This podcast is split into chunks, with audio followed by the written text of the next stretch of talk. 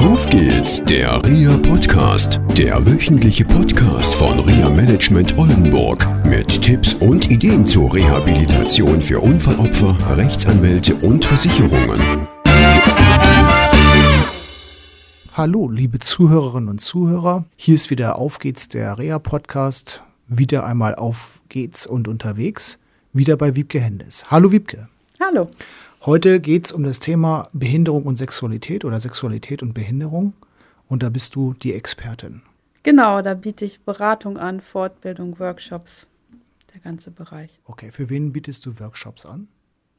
Also Workshops biete ich an, einerseits für selbst Betroffene, sogenannte ja. Erotik-Workshops, aber auch für Mitarbeiter der Behindertenhilfe oder für Selbsthilfegruppen, also ganz für ganz verschiedene. Okay, wie kann man dich da erreichen? Das schon mal zum Anfang. Ich habe speziell zu dem Thema eine Homepage unter www.sexualität mit ae und behinderung.de. Und man kann dich auch telefonisch buchen. Die Telefonnummer findet man auf der Homepage. Du machst Gruppenkurse und Referate und Seminare und auch Einzelberatung. Genau. Okay, zu welchen Themen berätst du in Einzelgesprächen konkret?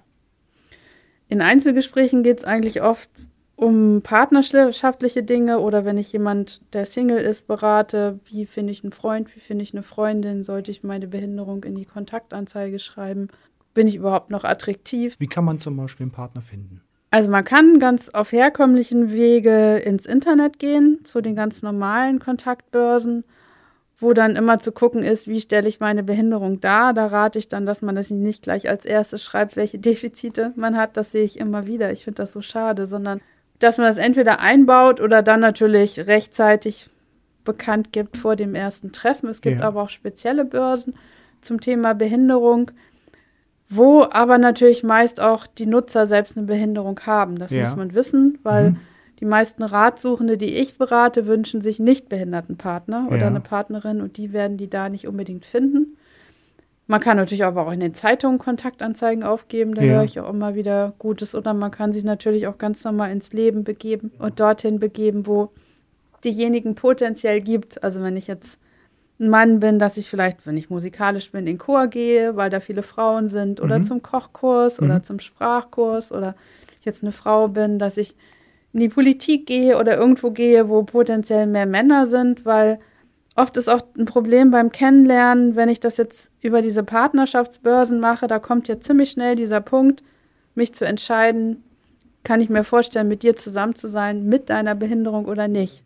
Wenn ich jetzt aber jemanden beim Englischkurs kennenlerne und einfach erstmal beobachten kann, mich mit ihm unterhalte, dann kommt ja erst viel später die Frage, ob das auch ein Partner sein könnte. Okay. Mhm. Also das normale Kennenlernen im Prinzip dann. Genau. Paare kommen auch zu dir und wir erleben das bei Reha Management Oldenburg oftmals so, dass Menschen nach einem Unfall oder einem schweren Schlaganfall in der Partnerschaft auf einmal ja Probleme mit der Sexualität empfinden. Ich sage da mal bewusst empfinden, weil es, wie ich von dir gelernt habe, eine, ja, eine Interpretationsgeschichte ist. Mhm. Wie, wie erlebst du das?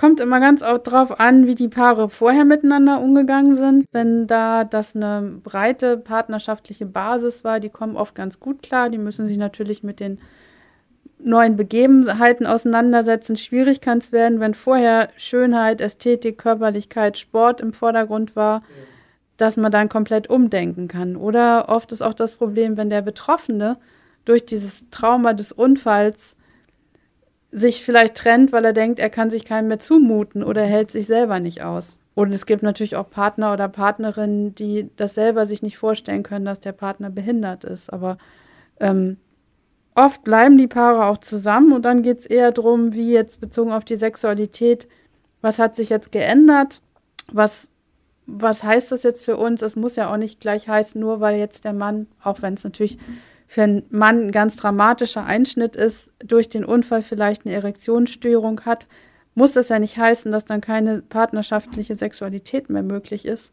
sondern dass man da guckt, wenn weiterhin die Penetration wichtig ist, welche Medikamente nehme ich, welche Hilfsmittel nehme ich oder wenn ich sage, okay, das ist jetzt nicht das Hauptding, was gibt es denn sonst noch, dass man sich damit beschäftigt, wie die ganze Vielfalt der Sexualität. Man kann ja auch viel mit dem Mund und mit den Händen machen. Und über, überhaupt findet ja Sexualität zum Großteil auch im Kopf statt.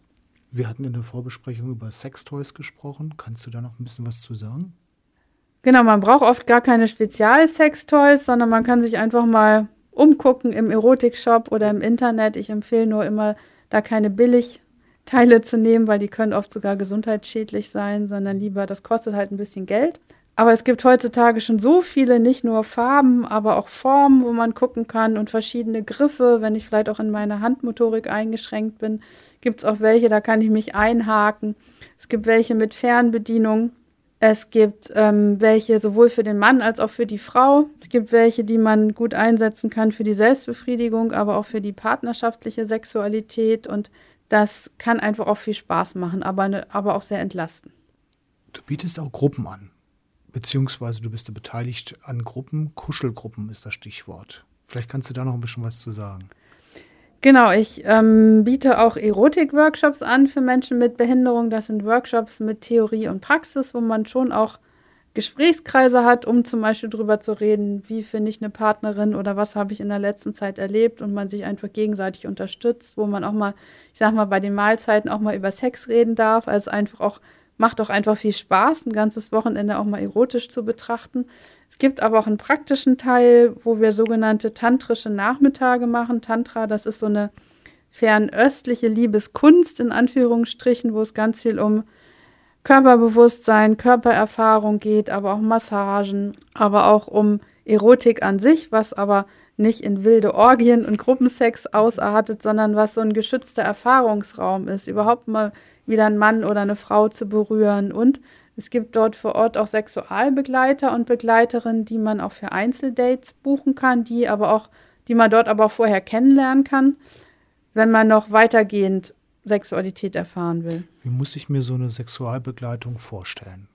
Also es ist eine sexuelle Dienstleistung, wie ja auch die Prostitution ist, die freiwillig erfolgt. Jetzt gerade auch bei der aktuellen Prostitutionsdebatte haben wir natürlich auch Stellung bezogen diese Frauen und Männer haben eine besondere Weiterbildung, dass die sich gut mit den unterschiedlichen Behinderungen auskennen, was ja auch ganz klassisch sein kann, zum Beispiel bei Erektionsstörungen oder Inkontinenz oder wenn ich eine Spastik habe, die sich aber auch als praktisch Hilfe auf dem Weg empfinden, dass sie sexuelle Erfahrungen ermöglichen wollen und man kauft eine gemeinsame Zeit, aber keine einzelnen Praktiken. Das unterscheidet sich auch. Und ähm, aber trotzdem kann vieles möglich sein. Praktisches Beispiel ist zum Beispiel, ich bin ein Mann, der nach dem Unfall noch nie wieder Sex hatte, der sich unsicher ist, wie geht das überhaupt mit meiner Erektion? Beispielsweise, ist ja einfach ein wichtiges Thema für den Mann. Der könnte mit einer Sexualbegleiterin ganz in Ruhe mal ausprobieren, geht das, mit welchen Stellungen, was gibt es zu bedenken, ohne diesen Druck, den ich vielleicht beim ersten Date mit einer neuen Frau oder vielleicht auch mit meiner bestehenden Partnerin habe. Und hinterher kann ich dann feststellen, okay, es geht, es hat Spaß gemacht. Oder ich sage mir, okay, war vielleicht ein bisschen krampfig, ich suche mir lieber eine andere Form von Sexualität. Aber oft ist es es ja wichtig, wenn ich so, ein, so einen Wunsch habe, dass ich das mal ausprobieren kann. Wie kommt man an so eine Sexualbegleitung dran? Also ich selbst vermittel keine, aber arbeite mit einigen zusammen. Also ja. man kann mich auch kontaktieren, aber ich verdiene da nichts dran. Also okay. Also ich bin kein Zuhälter. Wir sind aber auch so ein ganzes Team, wo wir gemeinsam im, im, Institut zur Selbstbestimmung Behinderter arbeiten, im Wendland. Da kann man auch über die Homepage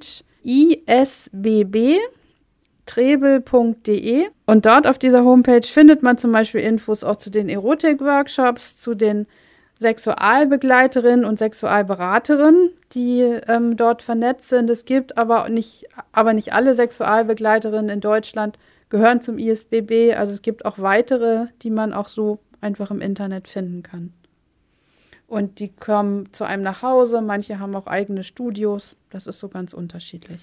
Okay.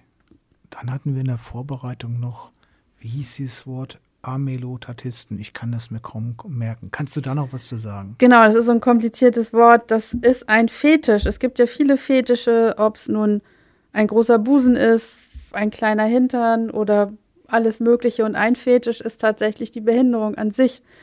Besonders oft die spezielle Behinderung der Amputation, das hatten schon die alten Griechen, dass das eine besondere Körperästhetik für jemanden sein kann, der speziell jemanden sucht, der amputiert ist.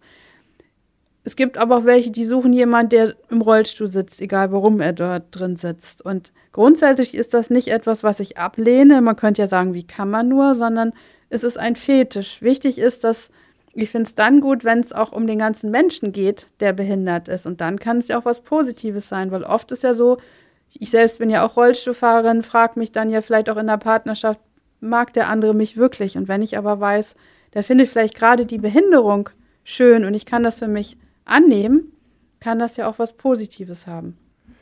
Ja, vielen Dank für diese Erklärung zu den Amelotatisten. ich hatte vor Jahren mal ein Beratungsgespräch und da sagte der Querschnittgelähmte zu mir, dass er ja des Nachts beziehungsweise ähm, während des Beischlafs mit seiner Frau ein großes Malheur hatte. Mhm. Wie berätst du die Menschen, die zu dir kommen, zu diesen Themen? Meinst du so im Bereich Inkontinenz? Genau, genau. ich meine im Bereich Inkontinenz. Ja, das ist ein Thema, was ich auch berate und auch immer wieder voranbringe in den Fortbildungen, weil ganz oft Betroffene dann auf Sex verzichten, wenn sie inkontinent sind, was ja. ich sehr schade finde. Mhm. Hier berate ich eher dazu, man kann ja Vorsorge treffen, mhm. gerade wenn man vielleicht schon, der Unfall ist ein bisschen her, man weiß inzwischen, zu welchen Tageszeiten man abführt, wie oft man katheterisieren muss, beispielsweise, dass man das so, dass man den Sex in so einen Zeitbereich legt, wo man davon ausgehen kann, dass man seine Ruhe hat. Ja. Dass man vielleicht auch vorher besondere Getränke oder Speisen vermeidet, die vielleicht besonders anregend sind. Aber selbst wenn noch was passiert, kann man ja auch Vorsorge machen, dass man eine Unterlage nimmt, dass man ein ja. Handtuch macht oder beiseite legt. Und ganz wichtig finde ich auch, dass man mit dem Partner das bespricht, dass es vielleicht passieren könnte, aber sozusagen ich habe mich darum gekümmert, hier liegt alles bereit und für mich ist das kein Problem. Oder man kann sich gleich eine Umgebung suchen, wo das weniger eine Rolle spielt, zum Beispiel mal Sex unter der Dusche haben oder ja. in der Badewanne. Auf jeden Fall finde ich, ist Inkontinent kein Grund, um seine Sexualität nicht mehr zu leben. Denn das ist ja auch so mein Ziel mit meiner Beratung oder das steht auch auf meiner Homepage. Ich finde einfach, dass die Sexualität für mich persönlich, aber auch für andere so ein ganz kraftgebender und positiver Lebensbereich ist gerade für Menschen mit Behinderung. Man hat ja immer vieles Negatives und vieles auch Traurige, womit ich mich befassen muss. Und deshalb finde ich, dass gerade Sexualität einem ja Kraft geben kann. Und dazu möchte ich einfach gerne ermutigen. Okay, super. Das war ein schönes Abschlusswort. Und vielen Dank fürs Gespräch. Ja, gerne. Danke. Tschüss. Tschüss. Das war eine Folge von Auf geht's, der REA Podcast, eine Produktion von REA Management Oldenburg. Weitere Informationen über uns finden Sie im Internet unter www.reamanagement-oldenburg.de.